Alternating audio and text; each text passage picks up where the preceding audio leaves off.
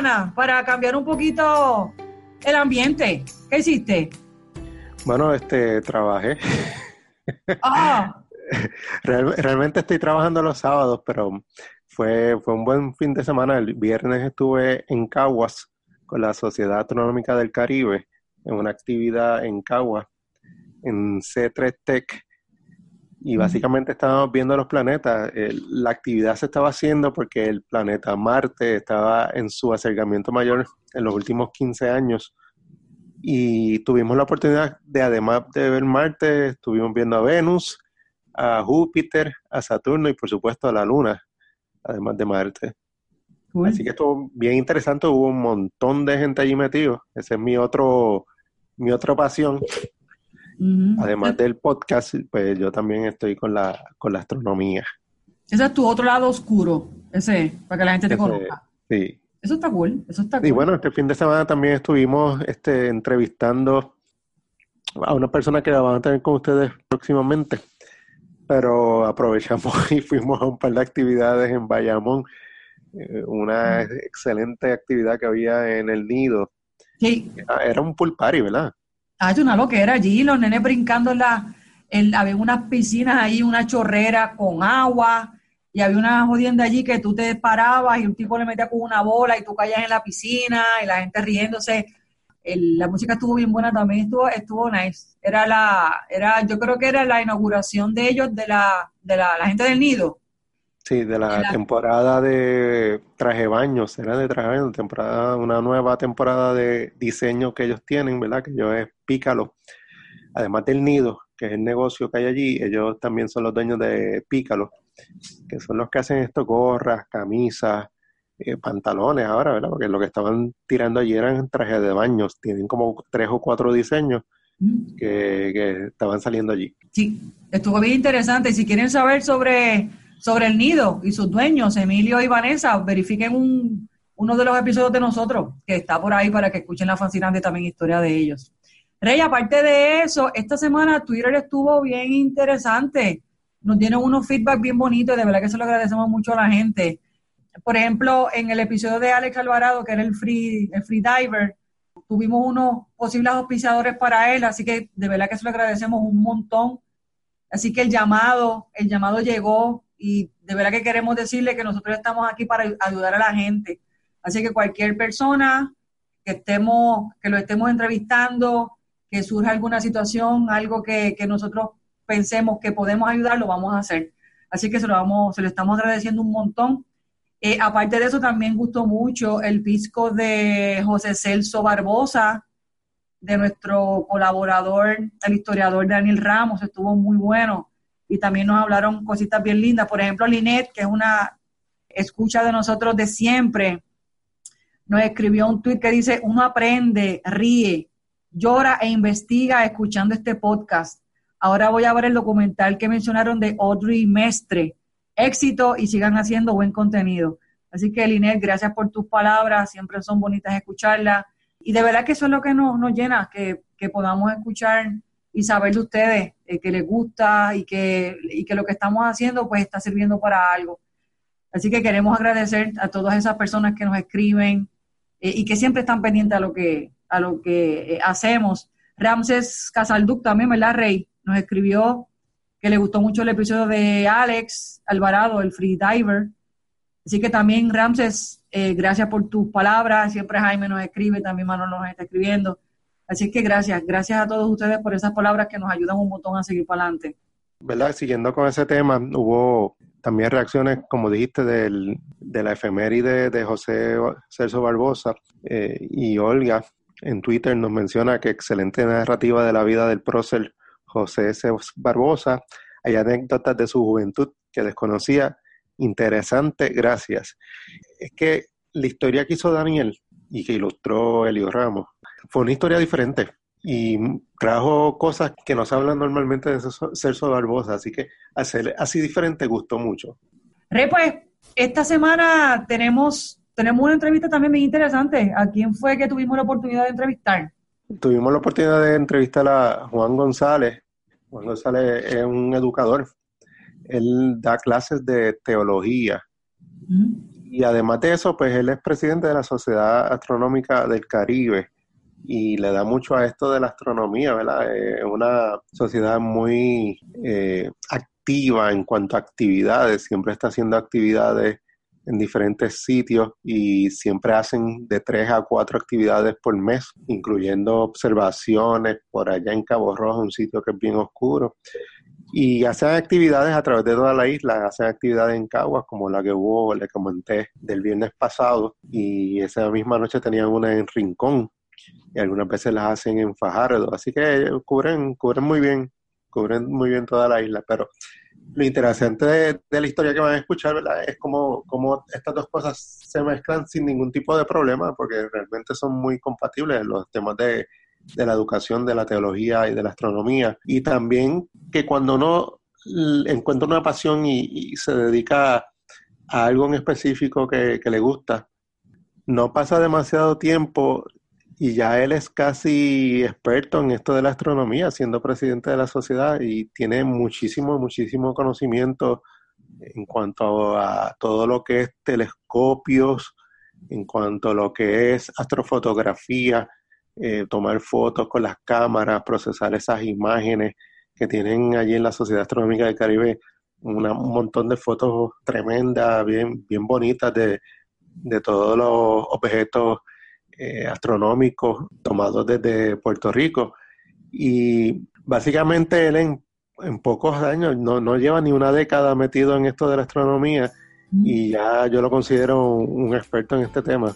Yo, yo siendo un aficionado de, la astronomía, eh, reconozco que conozco muy poco, ¿verdad? Y él se conoce todo eso que le dije, se conoce, mira hacia allá arriba, hacia el cielo y te empieza a decir cuáles son las estrellas y cuáles son las constelaciones y cuáles son los planetas, así que, que tiene un conocimiento bien vasto en muy poco tiempo, porque cuando uno trabaja con las pasiones, ¿verdad? Eso, eso ocurre. Así que la, la historia que le tenemos hoy es, muy buena y yo sé que le va a gustar, así que lo dejamos con la entrevista que le hicimos a Juan González, presidente de la Sociedad Astronómica del Caribe y educador, maestro de teología.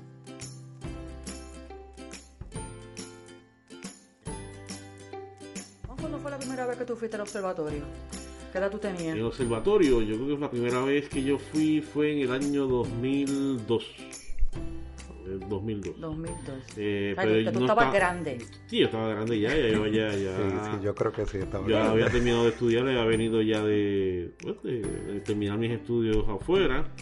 Y fue con un grupo de estudiantes de octavo grado. ¿De octavo? Sí, porque estaba dando clases, entonces la maestra la maestra de salón hogar pues ella pues siempre le gustaba hacer una gira eh, durante durante el año y lo hicimos dos años, el 2002 y el 2003. O sea, que lo planificó otra maestra y tú fuiste con el yo, grupo. Y yo fui con el grupo. O sea, fueron las, las, wow. las primeras dos veces. Okay. 2002, el 2000, sí, el 2002 y el 2003. Vanessa, cuándo fuiste la primera vez? ¿Pasado sábado? No, no, no, no. A, mí me dieron una, una, también una gira cuando estaba en la universidad, que yo fui al observatorio, cuando estábamos cogiendo electromagnética. Nos llevaron. Nos llevaron como parte de la clase. Yo posiblemente fui en el 1980 y yo estaba como en séptimo grado y tenía un, este, un campamento de verano de la Universidad de Puerto Rico. que era de ciencia y matemáticas y entiendo que fue en esa ocasión que fuimos al, al observatorio y yo me acuerdo que en esa época no estaba el centro que de visitantes que estaba ahora. Tú ibas a donde mismo fuimos este sábado, este, donde tienen la cafetería. La cafetería, más al frente había un cuartito, un edificio. Sí, la sala de controles. la sala de control. Y ahí fuimos a esa sala de controles. El control, tiene el proyecto, el proyecto SETI allí guardado, todo lo, que se hizo en aquellos tiempos. Eh, y de hecho tampoco estaba construido la, antena, el domo de Gregoriano y nada de eso. No. O sea, todo eso es moderno, todo eso es moderno. Así que es más reciente. Okay. Lo fui hace unos cuantos añitos atrás. pues tú fuiste el primero que fuiste de nosotros tres. Tú fuiste el primero que fuiste para allá. Ah, pues tú conoces entonces la evolución posiblemente del, observatorio y todo eso. Digo, no es que la conozca, pero sí, sí fui en ese momento hace un tiempo atrás, así que me recuerdo de esa ocasión y cuando yo empiezo a ir ahora con la Sociedad Astronómica del Caribe, como la actividad que tuvimos el, el sábado pasado, pues me llamó la atención el centro este, de visitante que tienen ahora, pues está de lo más chévere, ¿verdad? La exhibición que tiene. Eh, bueno, ellos eh, hicieron una remodelación antes de María, mucho antes. Yo creo que lo abrieron en febrero, enero de la, mucho antes de María, o no sé si fue en el 2016, creo que fue. Eh, y entonces el lugar estaba muy bien, pero era muy oscuro, yo lo veía muy oscuro. Tenían muchas cosas mm. eh, tan juntas que a veces tú podías eh, chocar tapaba la luz y cosas la luz. yo creo que ahora el observatorio tiene eh, tiene menos cosas o sea menos exhibiciones, exhibiciones pero como las como las tiene ubicadas yo creo que es mucho mejor entra mucho más luz tiene una mejor colección de meteoritos que antes no tenía eh, tiene otras este, eh, atracciones interactivas como eh, perseguir los meteoritos con, moviéndose con una, una cámara. Arriba tienen este, un simulador del pulsar. Tiene la, la máquina de hacer este impacto de meteoritos lunares. Todas esas cosas. Más tiene el Meet de Science, Scientist, a conocer al, científico. Eso no okay. venía antes. O sea, que tú podías entrar en, en en diálogo con un científico que trabaja allí y poder hablar con él y todo eso, pues son cosas que, yo digo que atraen, son novedosas. Eh, y aparte, no solamente ver el plato, porque tú llegas al plato, miras y todo, pues, pero tiene otras atracciones que, que, lo hacen mucho más. Está diciendo que, que ir al observatorio de Arecibo hoy en día es un, una experiencia de varias horas. Sí. Pues tú puedes estar allí varias horas viendo todo esto y, vale la pena. Vale la pena. Nada, y Juan, tú eres el presidente de la Sociedad Astronómica del Caribe. Eso dicen. Eso, dice. Eso dicen. todavía, todavía no todavía, todavía, 2014. y estamos hablando del observatorio porque eh, hubo una actividad este pasado sábado. Este, cuéntanos de esa actividad, que, de qué se trata, qué es lo que ocurre allí. Pues mira, este, prácticamente el observatorio cada dos a tres meses nos, nos llama para que entremos en colaboración con ellos, hagamos una noche de observación eh, astronómica.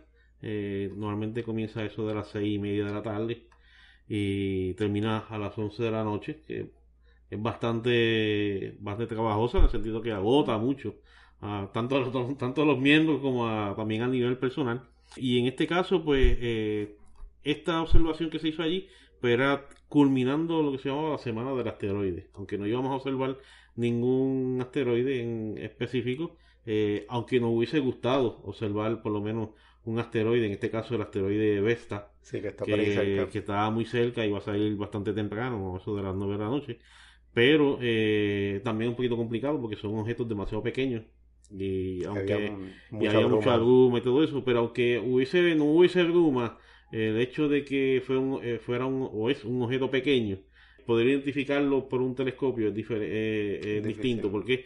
Porque Vesta es un asteroide que se comporta como un planeta y por tanto el tránsito es mucho más lento. Entonces, para tú compararlo con, con las demás estrellas o el campo visual que están viendo en el lente, pues también necesitas tener una foto o un mapa donde te diga, ok, pues mira, pues este es. Pero después de analizarlo.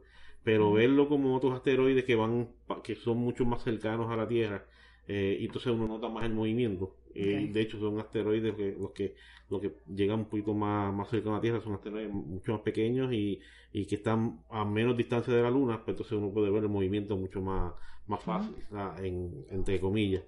Y entonces terminábamos esta semana del, del Semana de Asteroides a nivel internacional y el observatorio pues, nos llamó y, pudimos tener una, una buena noche que pensábamos que íbamos a tener eh, mala visibilidad porque eh, en Puerto Rico, pues lo que es el polvo del Sahara, las nubes que habían azotado toda esta semana, eh, sobre todo yo, para la parte de Cagua donde vivo, la semana estuvo horrible para observar.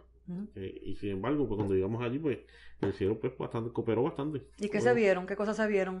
Pues pudimos observar el planeta este Júpiter eh, con sus cuatro lunas galileanas, de las cuatro, pero recordando que Júpiter tiene 69 lunas.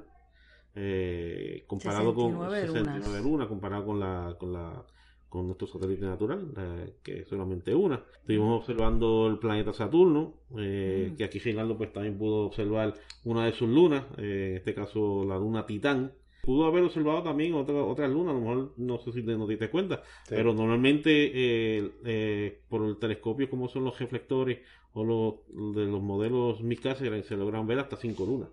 Eh, pero eso ya, las demás son un poquito más, más, más tenues. pudimos observar el planeta Marte ya bastante tardecito, entrada la noche, y la luna. también la pudimos observar, también entrada la noche. también eh, vieron Venus en los telescopios que eh, había, unos, había unos telescopios afuera, en la parte de lo que le llaman el Learning, que también es un, es, un, es una, una sección que también dan conferencias eh, allí, pues al lado, a las afueras en la entrada habían dos telescopios de dos compañeros y entonces estuvieron observando Júpiter y Marte. Venus ya prácticamente a las 8, casi a las 9 de la noche, ya está bien bajito en, la, en, el horizonte y ellos pues tenían la mejor este, ubicación para poder observarlo. Entonces los que estaban adentro en el plato, pues entonces podíamos eh, observar los objetos que estaban ya este, a, una, a una altura eh, más cómoda, en el caso de Júpiter y Saturno.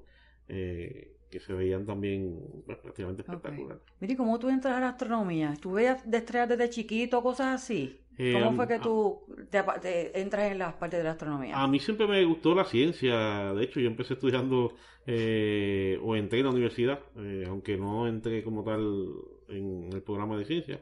Eh, cogí una o dos clases, este, iba a entrar por biología, eh, pero después caí en las humanidades y seguí por las humanidades, pero siempre me ha gustado la ciencia eh, y caigo en la astronomía también por casualidad, justamente cuando llego después de, estudiar fuera, en el 2000, pasaron como unos 8 o 9 años, justamente en el 2010, una compañera de trabajo en el colegio que yo estaba dando clase en Ponce, pues ella me dice, mira, ya que tú te gusta todo eso de la astronomía, pues yo estoy en la Sociedad de Astronomía del Caribe, qué sé yo qué, pues vamos un día para que veas si te gusta y qué sé yo, y después te decides si quieres comprar un telescopio. Y yo, pues, perfecto. Pero, pues yo desesperado, pues no, esperé por, por ir allá y compré el telescopio, pero entonces el telescopio se atrasó y entonces tuve que ir obligado a la, actividad sin telescopio. Oh. Y eso fue para el, 2010. 2010. En 2010 no pudimos entrar a la finca porque estaba inundado, estaba, había mucho, mucho ¿Dónde fue eso? en la pitaya, porque había llovido en, ese, en esos días y entonces no había no había acceso, o sea, para los carros no, no había la posibilidad de ir hasta, hasta allá.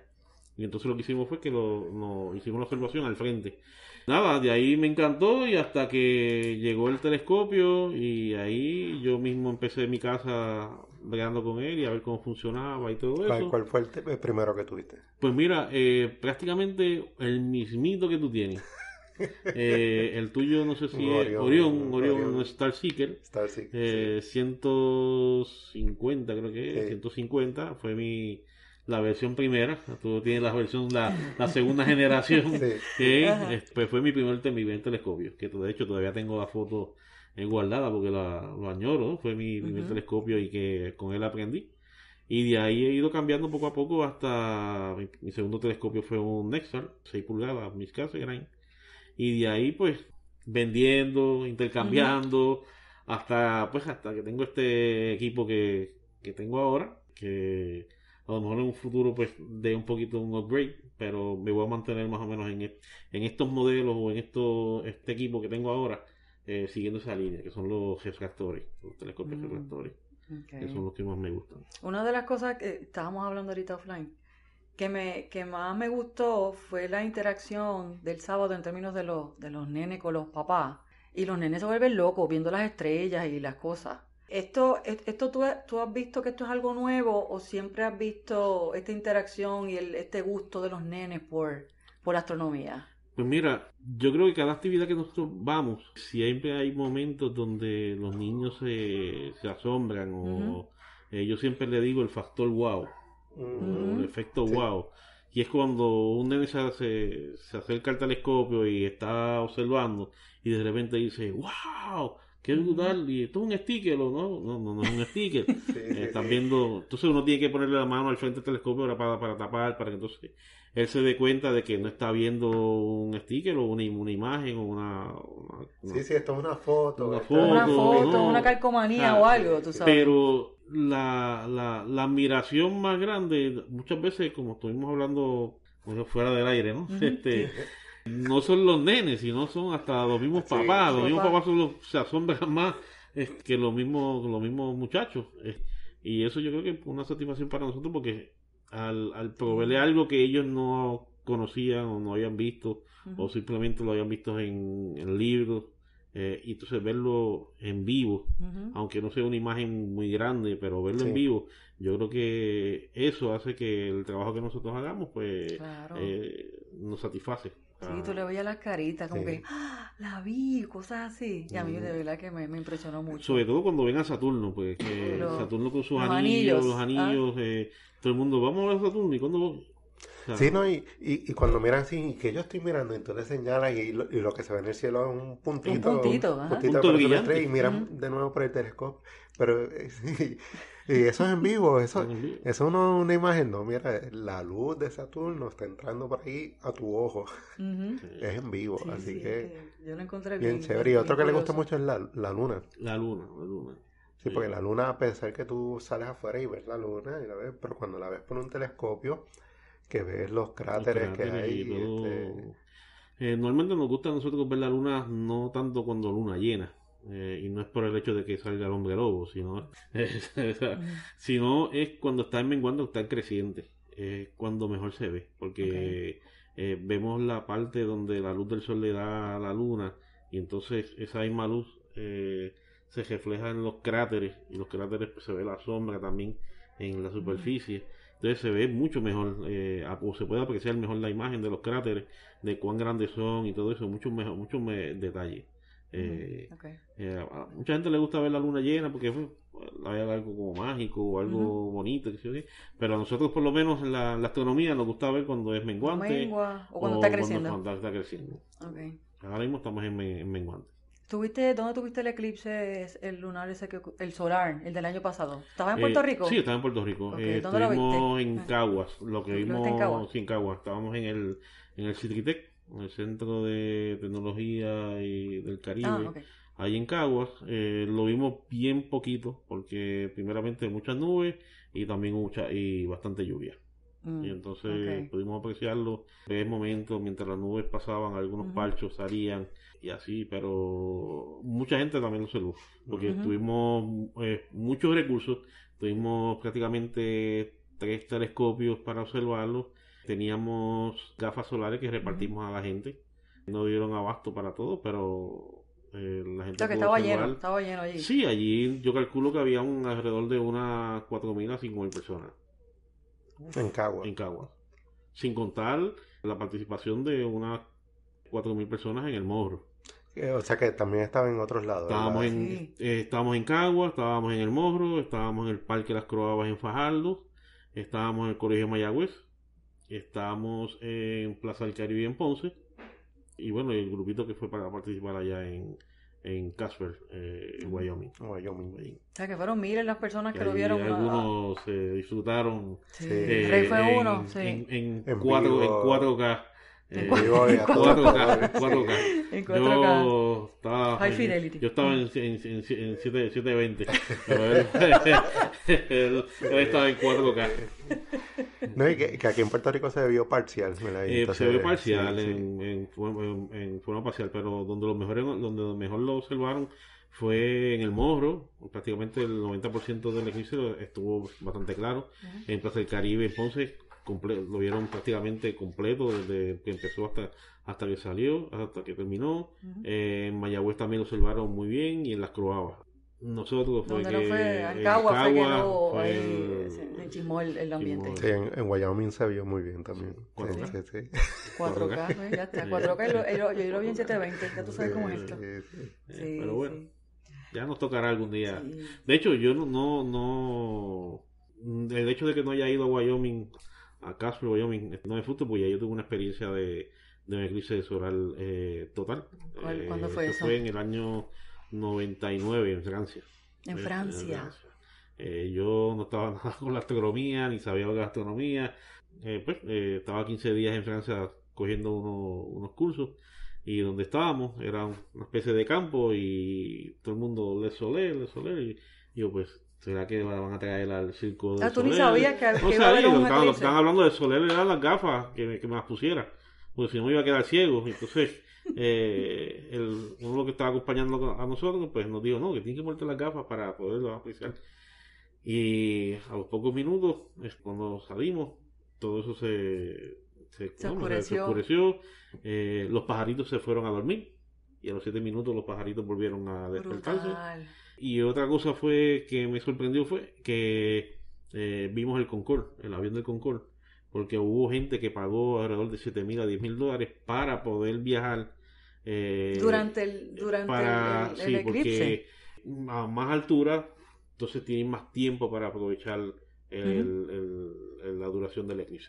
Y hubo gente que pagó, pagó para poder este, apreciarlo eh, mucho más, por más tiempo. ¿Cuánto duró ese, te acuerdas, el de Francia? No me acuerdo cuánto duró. Mm. Te puedo verificar después, eh, pues eso está en, está en data, sí, pero En, fue en agosto. En agosto también. La temperatura no bajó, no, no sentiste cambio de temperatura. Eh, sí, va, sí, va, bajó. sí, se baja la temperatura. Y es una, eh, no sé si la, la, la, posición geográfica de Francia comparado con Casper era diferente. El caso de ustedes era un poquito más seco, el clima un poco más seco. Eh, donde yo estaba era una especie de más más boscoso. Era, era todo plano, pero era más, había mucha más vegetación. Y más tropical. sí, entonces a lo mejor eso la temperatura eh, sea eh, a lo mejor menos notable y todo eso. Pero sí notabas, notabas que la temperatura eh, fresca y a la misma vez la oscuridad era rara. O sea, no era una noche que tú decías, ok, estamos oscuros, estamos de noche. No, es algo, algo raro que tiene que estar ahí para tú poder ver. Sí, para tú sentirlo, claro. El próximo es en Chile, ¿verdad? Chile 2010. Hay uno en Chile, entre Chile y Argentina, y también para el 2021, 2024, creo que hay uno en Estados Unidos también. Que va, sale, cruza desde el norte de México y llega hasta Canadá. Pero no va a ser como este último del 2020, del 21 de agosto del 2017, que ya, que ya van el el eclipse de, América, ¿no? Porque ese prácticamente cruzó del agua todo del agua al lado. De costa este a costa. lo cruza de abajo hacia arriba y solamente eh, entra por la parte de Texas, y de hecho pasa por Dallas y mm. sale por Canadá, que es una, una, ah, una, porción solamente. ¿Y cuándo es ese? Yo no sé si es para el 2021 o 2024. Ya eh, mismo. Pero, ya mismo. Pero sí es, sí es eh, va, va, a pasar. Okay y el, de, y el de América del Sur, pues, el único problema que es de América del Sur, que es en, creo que es en verano, pero el problema de allá de verano es que eh, para, para nuestro verano ellos es invierno. Es invierno, Y entonces es posible que para ellos las condiciones del tiempo, nieve, pues, no sean las la, apropiadas para, para eso. Ojalá que se le dé.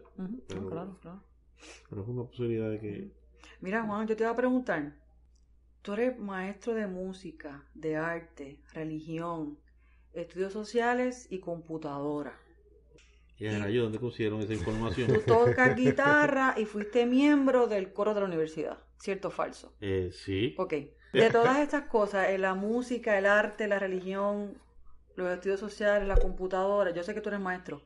¿Qué es lo que, qué es lo que más a ti te apasiona de todas esas cosas? De todo, de todo. Ajá. Todo. Todo. Tú eres un apasionado de esas cosas. La experiencia de haber estudiado fuera, fuera del país, yo creo que me hizo más sensible a la a todas estas disciplinas, o áreas. Eh, por eso te digo que eh, em, iba a empezar a estudiar ciencia y terminé por las humanidades. Y entonces, donde yo estudio, que es la Universidad de, Salam de la Pontificia Universidad de Salamanca, en España, prácticamente a, a, Salamanca le llaman la Roma chica. Cualquier lugar hay una, una, iglesia y hay un museo. Y entonces, estando estudiando allí, pues yo creo que eso me abría la oportunidad para prácticamente conocer primero cultural porque veía estudiantes de todo, de todo el mundo. O sea puedes venir chino puedes venir coreano puedes venir puedes, ver este americanos este alemanes de, toda clase africanos.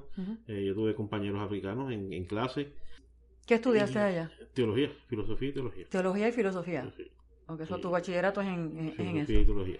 o sea, que viste esa diversidad de culturas. De culturas y, todo. Entonces que te abrió la mente. Y como sí, que... de hecho, o sea, es una ciudad muy, muy, muy cultural en todos los sentidos de la palabra, este, musical.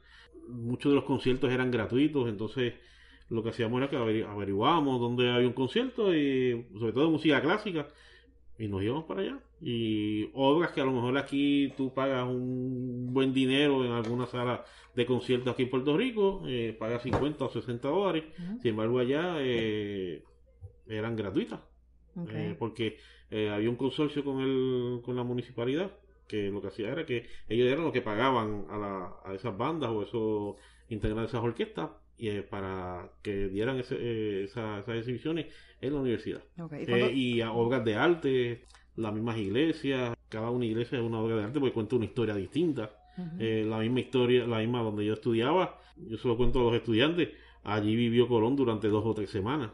Eh, cuando Colón visitó Salamanca para eh, preguntarle a la reina Isabel si le daba permiso para ir a América y hubo ese problema que al principio no, no, le, no, le, no le dio.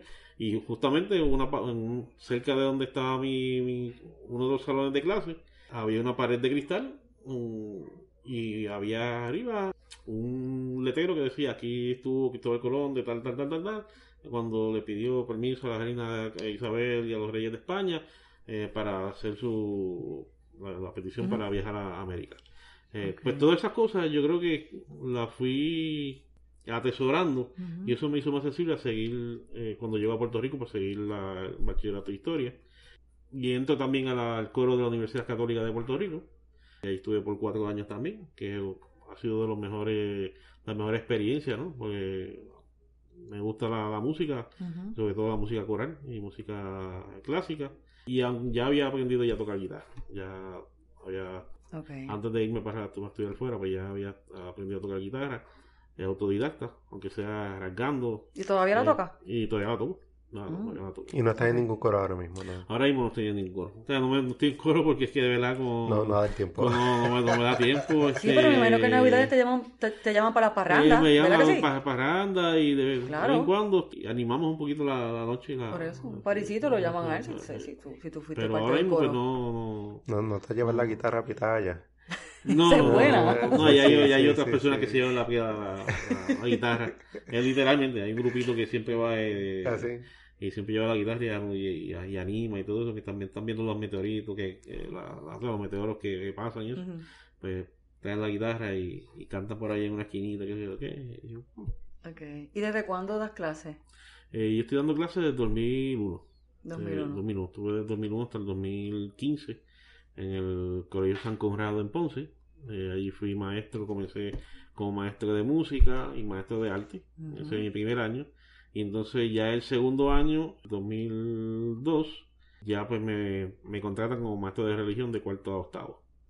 Y ahí estuve hasta el 2000, eh, como hasta el 2010. Pues la reestructuración, pues eh, necesitaban también un maestro de, computadora. Y como también pues le someto un poquito a la, a la tecnología, pues mira, necesitamos un maestro de computadora y pues y después nada. Yo vengo con computadora, pero entonces, pero me dejan una clase de la historia para no, no se me olviden las cosas. Y entonces que, quedo como maestro de computadora hasta el 2015. Y entonces el 2015 pues pues me caso y tengo que trasladarme a la ciudad de Cagua. Eh, me trajeron para acá. Para, Te raptaron para acá, para Cagua. Y entonces, nada, ya tenía trabajo en, en, en, en Cagua. Eh, en 2015 ya había firmado contrato en el Colegio San José eh, de Caguas. Y ahí estuve trabajando del 2015 hasta el 2017. En 2017 eh, pues recibo la, noticia de que lo van a, cerrar en el 2018. Mm, y como hay reestructuración de maestros, pues entonces los maestros nuevos que habíamos entrado, algunos, pues tuvieron que, eh, no, no, habían clases para ellos. Empiezo a llevar el resumen y justamente al mes, pues me llaman del Colegio San Ignacio de Loyola, aquí cerquita en San Juan y ya llevo un año dando clase ahí. Okay, ¿qué, qué clase ahí estoy dando Sagrada Escritura en décimo grado. Okay. ¿Cuál es la clase que más te ha gustado dar? De, todas, las, de todas eh, esas disciplinas que de me has dicho. De todas, Sagrada Escritura y Historia de la Iglesia. Antigua. Eso es lo que te sí, Eso es lo más que te gusta. Sí. La historia de la iglesia y de y Sagrada Escritura, aunque las dos van bastante unidas, porque la, la Sagrada Escritura y, la, y los primeros años de la iglesia, o estamos hablando eh, Antiguo Testamento, y luego cuando llega el Nuevo Testamento, el Nuevo Testamento, el Nuevo Testamento prácticamente esos primeros años es el nacimiento de la, de la, pues, de la, de la iglesia como tal, de los primeros cristianos.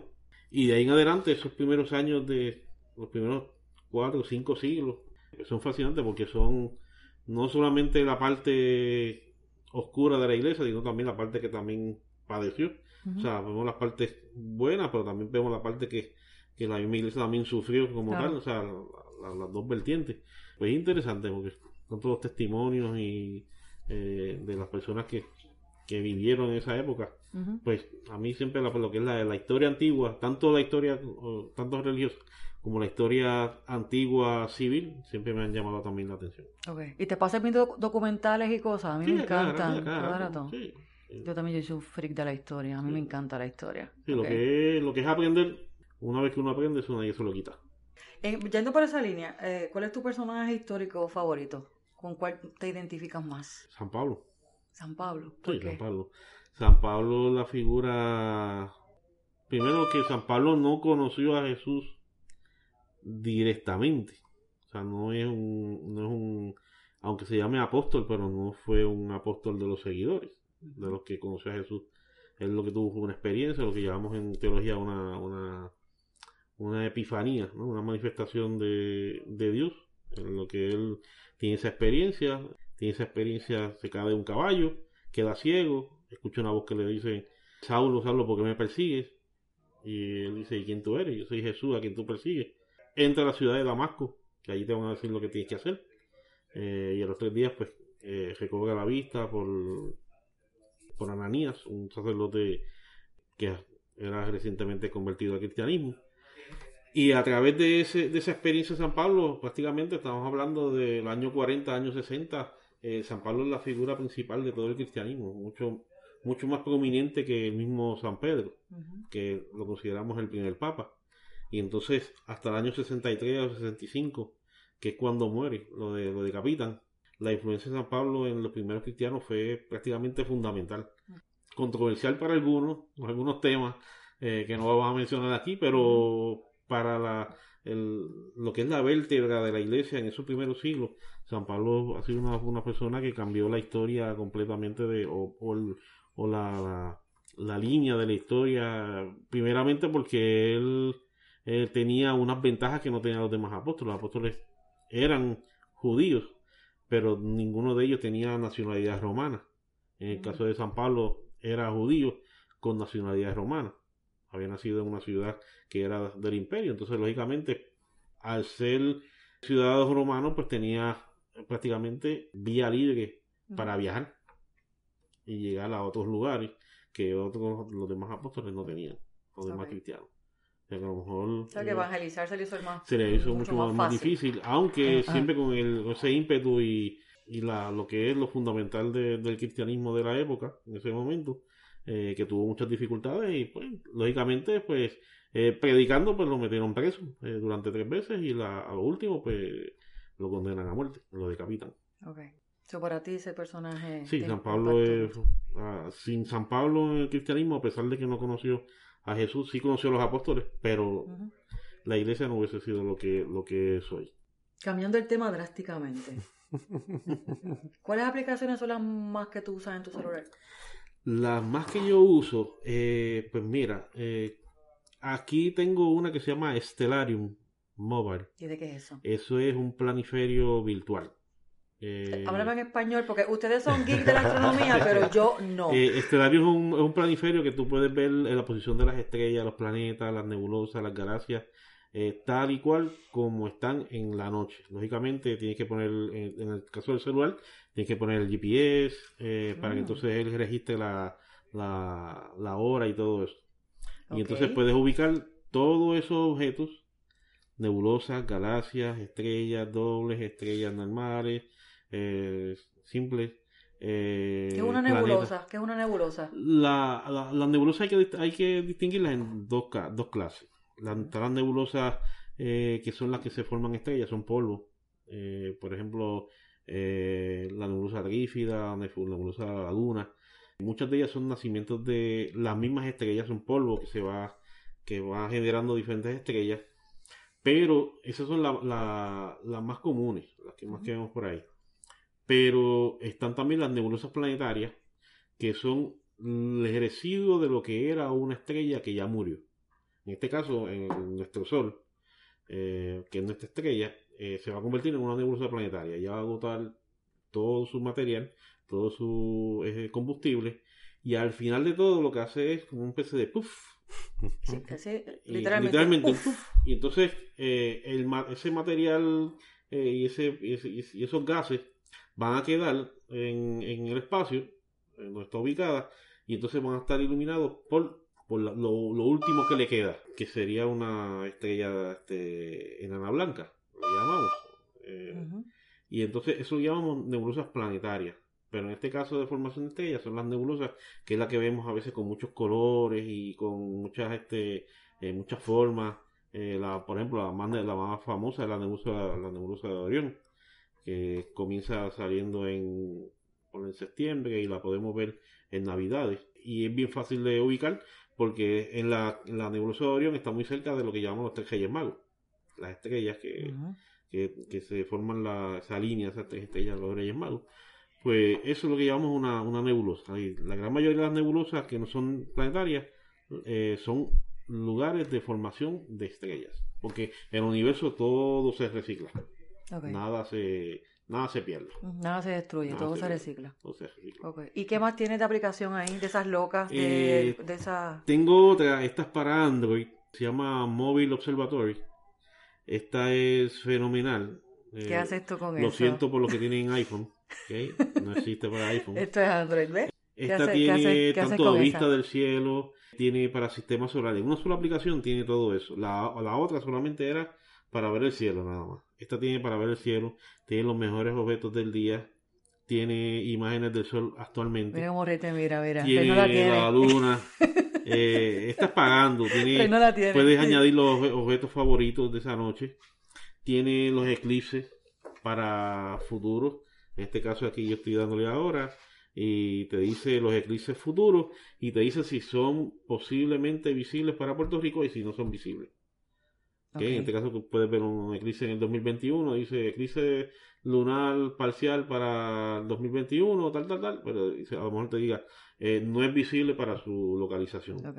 Y todo que otra vez frío. Eh, sí, y entonces tiene lo mejor de esta noche, tiene la posición de las lunas de Júpiter, la posición de las lunas de Saturno, tiene una base de datos para cometas, cometas en, en general, tiene enlaces con otras organizaciones como NASA, Apple, que es Astronomy Picture of the Day la, la, imagen astronómica del día, Space Weather y tiene la ubicación actual de, por GPS, las coordenadas. Que en este caso, para nosotros es fundamental lo que tenemos telescopios electrónicos, porque esos eh, telescopios electrónicos hay que ponerle las coordenadas del lugar donde tú vayas a observar para que entonces el telescopio reconozca eh, qué ¿Dónde posición, dónde están los, los objetos. Esas son de, las de, de, las que yo más uso. Además, soy un amante a, la, a los cometas y retratar cometas. Hay una que se llama Comet Monitor, que también es muy buena. Y hay otras también, Night Sky Tours, que tienen un montón de, de cosas para observar el sistema solar, estrellas, objetos espacio profundo. Pues tú, tú, eres un apasionado de la astronomía también, aparte de la historia y todo eso. Todo, Porque... Eh, Definitivamente. Que, obliga a la pregunta. El que nos escucha quizás puede tener la pregunta, pero teología y astronomía como que no, no se contradicen una con la otra. Y yo sé que no, pero habla de ese tema, ¿verdad? De por qué la teología y la religión va muy bien con, con, la astronomía. Y más ahora, en la experiencia que voy a tener, porque ahora en este año, agosto, comienzo dando una clase de astronomía en el colegio, donde en el currículum no había. Ah, y entonces hay mucha expectativa, ¿no? En el sentido de que como maestro de religión va a dar astronomía, a dar ciencia, cosas que dentro de la, de, la, de la realidad que nos rodea, pues muchas veces la gente piensa que está, son, son cosas que van en contra, ¿no? Este, Universos paralelos, que no, como que no tienen que ver. Y yo creo, desde mi punto de vista, por lo menos de, mi punto de vista y hombre de fe, las dos vertientes o los las dos este, disciplinas lo tienen algo tienen más en común que algo que los separa y es que en ciencia se observa y en religión se observa en ciencia se observa con unos datos y todo pero en religión también se observa de acuerdo a una experiencia. Y de acuerdo a esa experiencia, uno puede llegar a unas conclusiones. En ciencia, una experiencia, pero es más empírica. Pero yo, por lo menos, cuando hablo a mis estudiantes, yo digo, sí, está el Big Bang, pero Dios no tiene ningún problema en darle, prender el switch del Big Bang y dejarlo que corra. En Dios no hay tiempo, no hay espacio. Eh, nosotros somos los que somos desesperados y queremos que las cosas avancen. En Dios no hay no hay tiempo, así que no hay por qué ser rivales. La ciencia y la, y la, teología no tiene que ser rival, sino que eh, el mundo y todo este esta, esta cosmología desde el punto de vista de fe es el, el creador de todo y, y que y, que para nosotros eh, a lo mejor la ciencia sea un poquito complicada en aplicarla a la, a la, a la, teología, eh, pero en el caso de nosotros como hombres de fe no vemos obstáculos para, para nada. Simplemente es algo que nos ayuda a entender también nuestra disciplina. ¿Y este prontuario de astronomía tú lo estás haciendo? ¿Estás haciendo, estás creando esa clase? Sí, ya, ya, está hecho, ya está creado, eh, ya hay, ya hay un currículo y hay un prontuario. Y en cuanto a eso, te, te ayudó, ¿verdad? Porque quizás la gente no sabe que, que el Vaticano tiene un observatorio, sí, un observatorio de astronomía. Este, y basado ellos también tienen, ayudaron con esto del currículo, esto fuiste tú por acá. No, eso fue idea de la principal, eh, del colegio cuando se enteró de que yo era presidente de la Asociación de Astronomía del Caribe. y yo dije, pues a este, pues a este hay que, ¿qué usted cree si el año que viene formamos algo? Y yo, ¿cómo que? Yo, bueno, astronomía, no tenemos toda astronomía, ¿qué usted cree? Y yo, bueno, vamos a darle forma. Yo, pues, cuando llegue mayo, pues entonces hablamos, porque entonces vamos, vamos a, en mayo hacemos lo, lo que se llama la revisión de currículo y de prontuario. Y nada, y y entonces en marzo es cuando se proponen las nuevas clases, las nuevas electivas, porque es una clase electiva. Y entonces eh, ella pues me dice que si quiero ser partícipe, de eso, y yo, pues, bueno, vamos, vamos a meterle mano, vamos así. Y ahora en mayo pues se crea, estuvimos trabajando prácticamente dos semanas eh, y media, tres semanas en ese prontuario eh, busqué diferentes tipos de informaciones y diferentes temas. Cuestión de que vaya a la par con, otros currículos y que no sea tampoco algo exhaustivo, sino que sea algo que el estudiante vea y se deje llevar y entonces tenga la capacidad también de aplicarlo a otras materias y que a lo mejor en un futuro pues le dé una posibilidad para poder estudiar algo parecido, porque en Puerto Rico no hay un bachillerato de astronomía como tal, hay clases Ahora en el Colegio de Mayagüez es cuando se está haciendo un esfuerzo de hacer una especie de asociado en astronomía. Pero el Colegio de Mayagüez. Pero en lo que es la Universidad de Puerto Rico, lo que es la astronomía es una sola clase que va integrada al programa de física. de física. Y es, es contradictorio de que aquí ahora haya mucho auge en la astronomía y las universidades pues no desarrollen un, un, programa de astronomía eh, cuando ahora se está observando más. Y tú eres autodidacta, Juan, porque tú sabes un montón de astronomía. Eso es, o tú, tú, has cogido algún grado conducente a, a, física, mm, nada. Lo tuyo es, porque me gusta. Te gusta, Me gusta y además pues también pertenezco al programa de Solar System Ambassador, que es de la NASA, de JPL, en California. Es un programa voluntario donde recluta a personas civiles o puede ser también científico, en este caso, para divulgar lo que es la astronomía y la ciencia aeroespacial y todo lo nuevo que se está dando. Todas las semanas se están dando lo que se llama los webinars o telecom. y los miembros pues tienen la oportunidad de conectarse directamente a, a esas charlas, a esos eh, eh, telecomunicaciones o conferencias a nivel de por teléfono o webinar y cogerlas directamente por los mismos científicos que trabajan eh, prácticamente directamente con la NASA o que la NASA llama para que ellos den esa, esos seminarios. O sea, toda la semana. Eh, uno llama, da, un, da el código y entonces se conecta. Eh, le da la oportunidad de que uno baje un PowerPoint a la computadora, que normalmente está disponible ese mismo día. Y entonces uno lo va escuchando y puede también hacerle preguntas al final a, al científico para que aclarar dudas y todo eso. O sea, que tú estás al día, te estás, estás constantemente. Sí, pues eso, eso, eso, no, eso no, nos piden, por lo menos, a los Ambassador, nos piden por lo menos que participemos en cuatro charlas al año, eh, mínimo, y desarrollemos también unas, unas cuantas actividades al año para el público.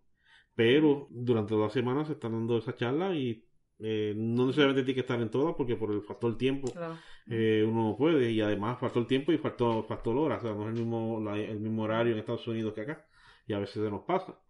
Pero está la posibilidad y tenemos esa, esa oportunidad de, de coger, eh, participar de, eso, de esas charlas y esas conferencias con, con los mismos científicos. Y me llama mucho la atención porque ahorita dijiste que fue en 2010 que tú empezaste con esto, o sea que son ocho años. o sea que todo ese conocimiento que, estamos escuchando es una cuestión de, ocho años. Sí, poquito a poquito. Y, y bueno, también saber ¿verdad? Que, que la gente que está en la sociedad astronómica del Caribe no es que sean astrónomos ni, ni este, científicos de la NASA, son, son gente de todo tipo de, profesión. Tenemos gente que trabaja, son ingenieros, yo soy maestro, otros son doctores, en mesa médicos, otros trabajan en carpintería, este, otros, o sea, en nuestros trabajos son eh, totalmente distintos a lo que, lo que es astronomía. Esto es porque nos gusta y porque nos apasiona este tema y queremos comunicarlo a la gente. Pues háblanos, háblanos de eh, actividades que tenga el, el SAC ahora en, próximamente. Pues ¿Qué, tienen en calendario? Pues tenemos en calendario ahora el este, este sábado vamos a estar en una observación eh, pública en el sector La Pitaya en Cabo Rojo. Ese es nuestro lugar de observación mensual. Normalmente comenzamos a eso de las 7 de la noche y terminamos a eso de las 12 de la noche. Ahí el público va, es totalmente gratuito. O sea, nosotros no cobramos para nada eh, ni la entrada. Eh, es una finca privada, simplemente que nos, la, nos las prestan para que nosotros podamos este, observar allí. Y el público pues puede disfrutar de verdaderamente de un lugar oscuro en Puerto Rico. Porque en Puerto Rico conocemos que hay mucha contaminación lumínica contaminación lumínica que la pudimos ver inclusive después de María, porque pensábamos que después de María todo iba a estar bien oscuro, pero no, porque con las plantas eléctricas, con todo eso la gente tenía luz, pero en Cabo Rojo es una de las zonas más oscuras de Puerto Rico y allí lo que hemos tenido la experiencia, Reinaldo creo que pasó una vez allí allá y es un lugar sumamente oscuro eh, ahora en verano se está viendo la Vía Láctea, el, centro de la Vía Láctea, el brazo, eh, uno de los brazos, pero mirándose el centro. Y es una experiencia porque la gente cree que es una nube, pero uno le dice, no, eso no es una nube. Eh, bueno, si es una nube de estrellas. hay millones y millones y millones y millones, millones de estrellas. Y cuando uno se lo dice, dice, wow, de verdad. Y es el brazo de la Vía Láctea que va trasladándose durante toda la noche hasta ahora mismo hasta la madrugada. Y uno cuando apunta el telescopio, pues ve cosas que a simple vista no, se ve. Y además, eh, lo que llamamos una noche estrellada, eh, meteoros esporádicos, eh, algunos pequeñitos, otros que nos hagan el factor wow. que cada vez que va para Pitaya es una experiencia. Es una experiencia distinta. Y la gente que, que, que va y, tiene una, una noche clara y despejada, ellos salen de allí con ganas de volver. Y todos los meses tienen esta actividad en la pitaya. Es para la los escuchas que quieran que eh, quieran ir para allá, se pueden eh, comunicar con, con, la SAC, ¿verdad? La SAC o siempre pendiente a la página de Facebook, que normalmente ponemos la, el, calendario. Siempre eh, la ponemos una semana más o menos antes, cuestión de, pues, miramos siempre el clima cómo va a estar el clima, eh, porque a lo mejor mucha gente a veces viene de lejos, de San Juan, y entonces un viaje de San Juan a Cabo Rojo es un poquito complicadito, pero es una vez al mes, una vez al mes. Eh, y entonces yo tengo esa experiencia de disfrutar eh, esa noche estrellada que le llaman. ¿Alguna otra actividad que quieras promocionar en la SAC? Las actividades eh. mensuales que, hagamos, porque las demás actividades muchas veces son de escuelas que nos llaman, este algunas charlas que nos piden algunos grupos y todo eso, ya es más algo más privado.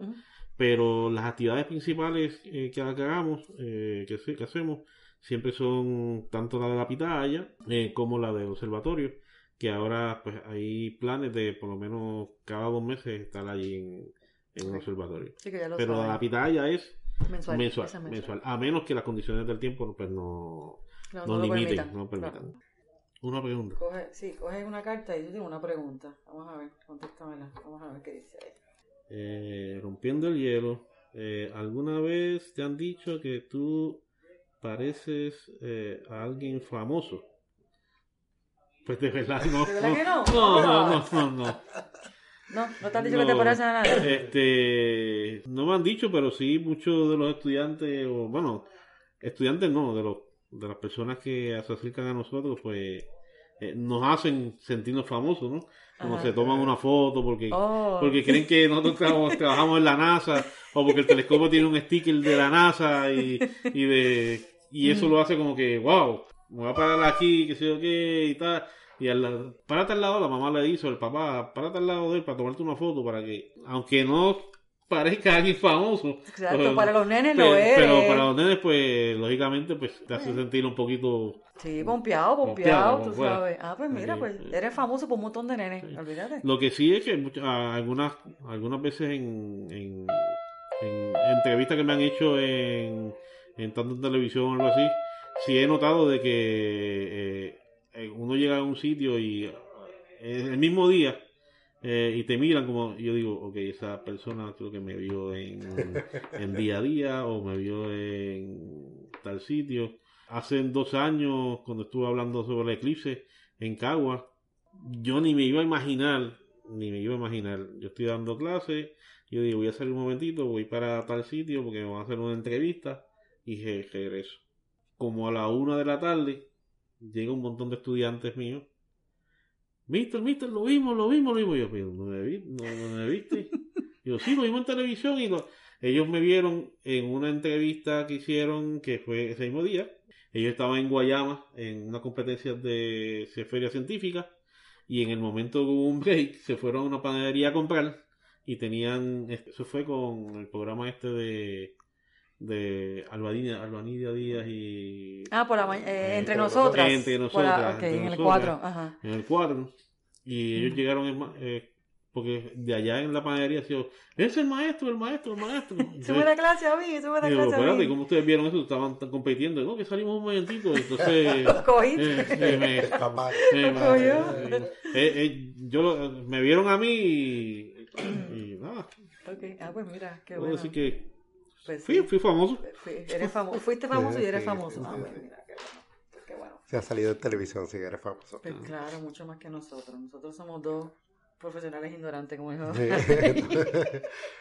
Mira, pues, Juan, este, te, agradecemos mucho el, el, tiempo que nos has dedicado, que, ¿verdad? que hayas venido de, de Cabos a San Juan. Uh ¿no? Muchas gracias por la, por la invitación y nada, estamos aquí para para servirle y cualquier cosita que, necesiten. Eh, la sociedad pues siempre va a estar ahí eh, eh, apoyando. La sociedad siempre va a apoyar todo lo que tenga que ver con, con, educar. yo creo que también estos, estos medios de, de, la radio, de, social media y todo eso, son bien útiles para poder llevar lo que es estos temas. Que yo creo que los jóvenes necesitan más y que se ocupen en, en, distraerse de, aquellas cosas que no verdaderamente no construyen. Eso es así. Qué bueno, así que nos, te agradecemos un montón que hayas estado aquí. y viene más entrevistas por ahí para abajo porque a nosotros nos encanta la astronomía y un montón de gente. así que, alguna colaboración. Colaboración también, claro que sí. Y no, en el futuro, en un de estos que hay en la, en la página, renovar la página, la, página web. Así que eh, ya tenemos un experto en eso, ¿no? Y en ah, Periscope y todas esas cositas, pues. Eh, puede haber memoria, así colaborador, la paja abajo bien chiquito. Un sector ahí que pueda haber para entrevistas o temas de astronomía y como es la experiencia, pues ahí ya tenemos el recurso. Claro. A Reinaldo. Claro que sí. Vamos a hacer famoso. Se esperamos, se esperamos hacernos famosos con, con esto.